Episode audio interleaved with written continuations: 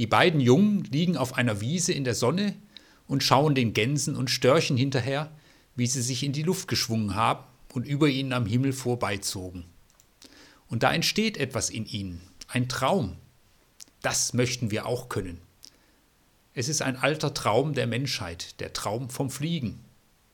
Und die beiden Jungen werden aktiv, sie fangen an, aus Holz Flügel zu bauen, mit Stoff zu bespannen, aber es klappt nicht. Doch sie machen weiter, sie konstruieren und bauen, aber ohne Erfolg. Als Erwachsene gehen sie nach Berlin, einer wird Fabrikant, ein anderer Architekt. Aber die Frage nach dem Fliegen lässt sie nicht los, vor allem den älteren Bruder nicht. Er forscht weiter und schreibt ein Buch über die Grundlagen des Fliegens, die Konstruktion der Flügel, die Frage der Windströmung, des Auftriebs, und er bastelt und konstruiert weiter. In der Nähe von Berlin lässt er einen Flughügel anlegen. Die Brüder heißen Otto und Gustav Lilienthal. Das Erste, was ich bei den Lilienthals sehe, da ist ein Traum, da ist die Faszination für eine Sache. Und das ist auch das Erste, was ich euch wünsche für euer Leben.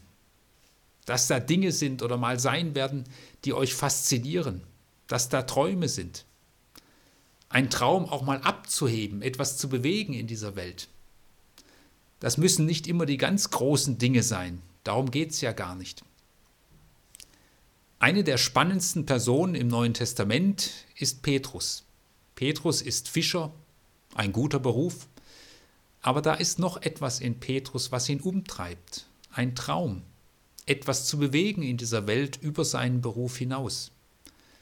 Vermutlich weiß er noch nicht so recht, was das sein könnte. Aber als Jesus zu ihm kommt und sagt, komm mit mir, da sagt er ja. Ja, Jesus, ich will mit dir unterwegs sein. Das Zweite, was ich euch wünsche im Leben, die Ausdauer, an wichtigen Dingen auch dran zu bleiben. Die Verwirklichung eines Traumes ist oft mit viel Arbeit, mit Ausdauer, mit Dranbleiben verbunden. Jeder Sportler, jede Sportlerin weiß das, wie viel Training es braucht, um zu Erfolgen zu kommen.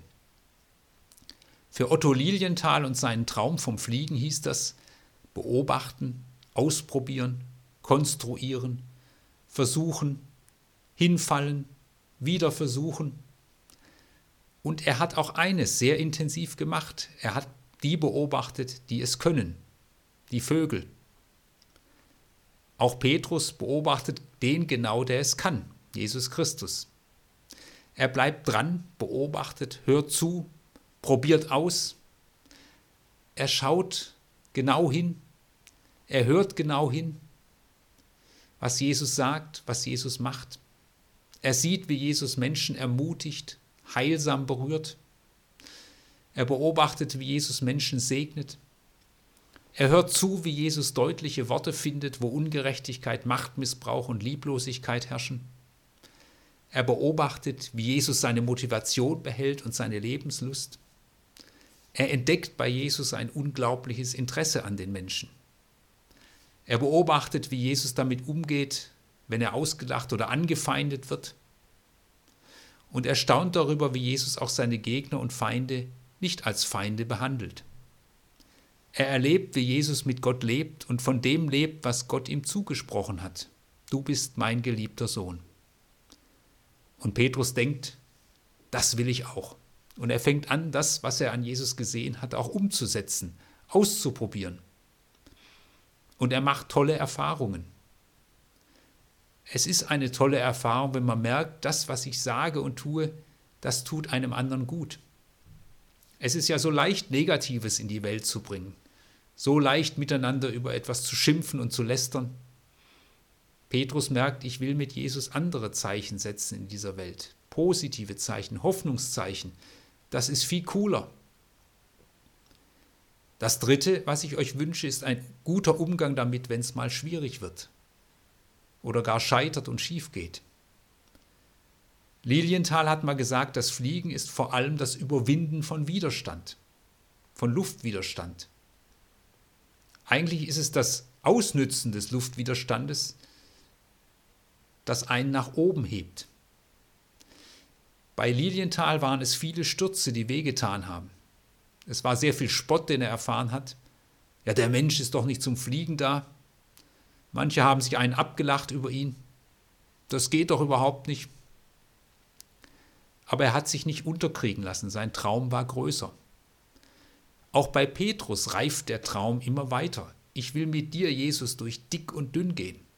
Denn bei dir ahne ich etwas, was Leben sein kann. Bei dir höre ich Worte des Lebens, auch des ewigen Lebens. Und so sagte zu Jesus, ich werde dich nie verlassen, egal was passiert.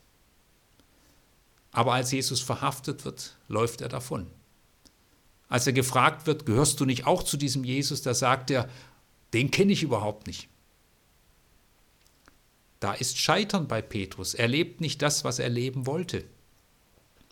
Und als Jesus am Kreuz hängt, getötet wird, da scheint für Petrus alles gescheitert, sein ganzer Lebenstraum. Er hat wohl auf das Falsche gesetzt. Da ist ein tiefes Scheitern. Und ich kenne das schon auch. Ich denke an eine Situation, wo ich in eurem Alter war, in der Klasse, in der Schulzeit. Da gab es jemanden, der immer wieder ziemlich fertig gemacht wurde. Und ich wusste damals schon sehr genau, dass es mit meiner Lebenseinstellung, mit meinem Glauben eigentlich nicht zusammenpasst. Aber ich habe nichts gesagt. Ich war nicht mutig genug. Ich war nicht genug trainiert. Da war weiteres Training nötig. Und Christsein heißt eben nicht nur ein bisschen privat zu glauben, sondern Christsein heißt für etwas, für Jesus einzustehen in dieser Welt.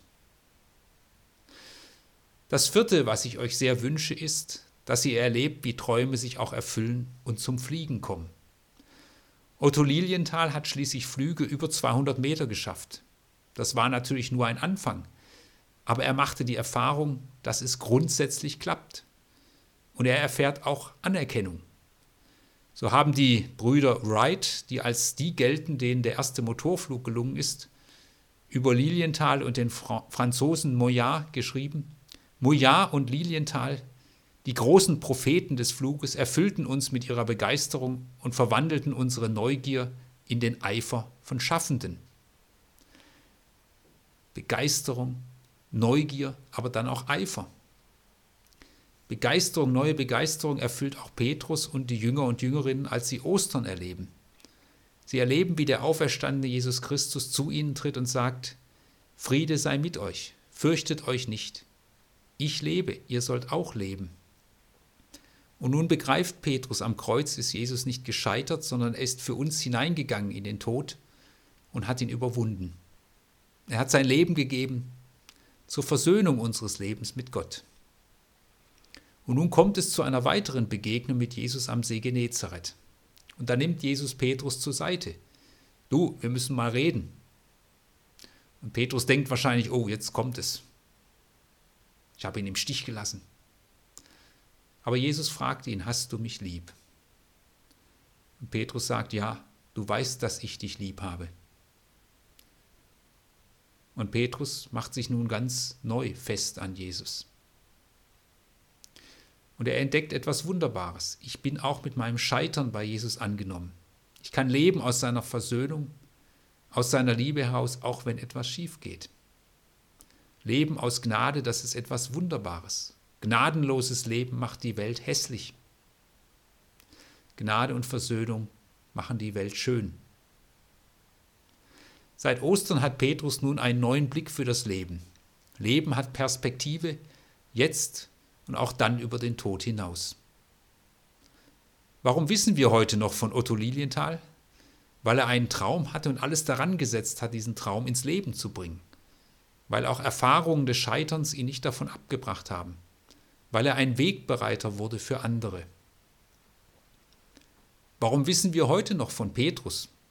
Weil er einen Traum hatte, mit Jesus durchs Leben zu gehen, weil er sich darin geübt hat und weil auch sein Scheitern ihn nicht davon abgebracht hat, mit Jesus zu leben. Und weil er durch Jesus, durch den Heiligen Geist ein Wegbereiter wurde für viele andere. Ohne ihn, ohne die Jüngerinnen und Jünger, gäbe es heute keine Gemeinde. Manche von euch haben etwas aufgeschrieben auf die Frage, was sie aus dem Konfi-Unterricht Konfi mitnehmen. Zum Beispiel, dass Gott bei uns ist und wir uns immer an ihn wenden können, dass er für uns da ist. Das ist richtig. Schön, wenn ihr das glaubt und auch erlebt. Aber es ist auch andersherum. Ihr seid auch für Gott, für Jesus da. Und Jesus hat zu Petrus gesagt, ich brauche dich in dieser Welt. Du hast dieser Welt Gutes zu sagen und Gutes zu geben. Und das habt ihr auch. Ob man in 200 Jahren noch eure Namen kennt, weiß ich nicht. Es ist aber auch nicht ganz so wichtig. Jesus sagt einmal sinngemäß, freut euch nicht in erster Linie darüber, wenn euch die Menschen loben und feiern, freut euch aber, dass eure Namen im Himmel geschrieben sind. Ich wünsche euch einen festen Halt bei Jesus und ich wünsche euch gute Flugübungen, gute Flüge im Glauben, im Glauben an ihn. Es gibt ja so ein schönes Wort im Propheten Jesaja, da heißt es, die auf den Herrn harren, die ihn suchen, die sich nach ihm ausstrecken, die werden auffahren mit Flügeln wie Adler. Guten Flug.